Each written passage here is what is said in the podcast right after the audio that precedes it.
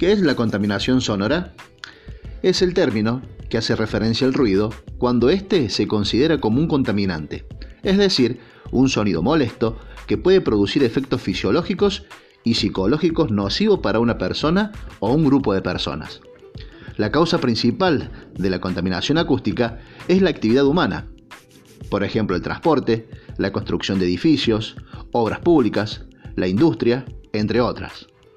Los efectos producidos por el ruido pueden ser fisiológicos, como la pérdida de audición, o psicológicos, como la irritabilidad exagerada. El ruido se mide en decibelios. Los equipos de medidas más utilizados son los sonómetros. Un informe publicado en el año 1995 por la Universidad de Estocolmo para la Organización Mundial de la Salud considera los 50 decibelios como el límite superior deseable.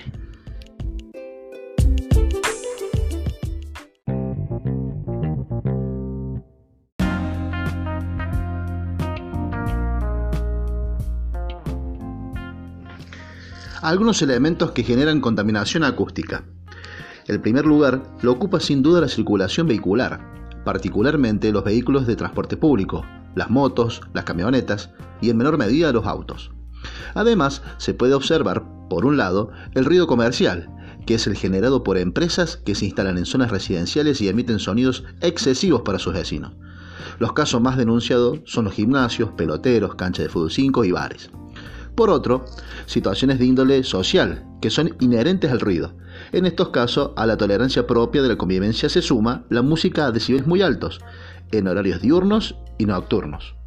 Otra fuente de ruido son las escuelas, particularmente las aulas, patios y gimnasios, debido al griterío de los chicos. Por otra parte, los niveles con que se escucha la música en las fiestas son cuando menos exageradamente elevados. Asimismo, muchos juguetes infantiles, en particular silbatos, cornetas, matracas, juguetes electrónicos que emiten sonidos y algunos juguetes mecánicos, producen sonidos inconvenientemente intensos para los pequeños. Varios aparatos electrodomésticos emiten ruidos considerables. Entre estos se encuentran las licuadoras y procesadoras de alimentos, las aspiradoras, los secadores de cabello, los nebulizadores, las perforadoras y otras herramientas. Los televisores y los equipos de audio hogareños están por lo general muy sobredimensionados en lo que respecta a potencia sonora, lo cual los convierte en potenciales contaminantes acústicos.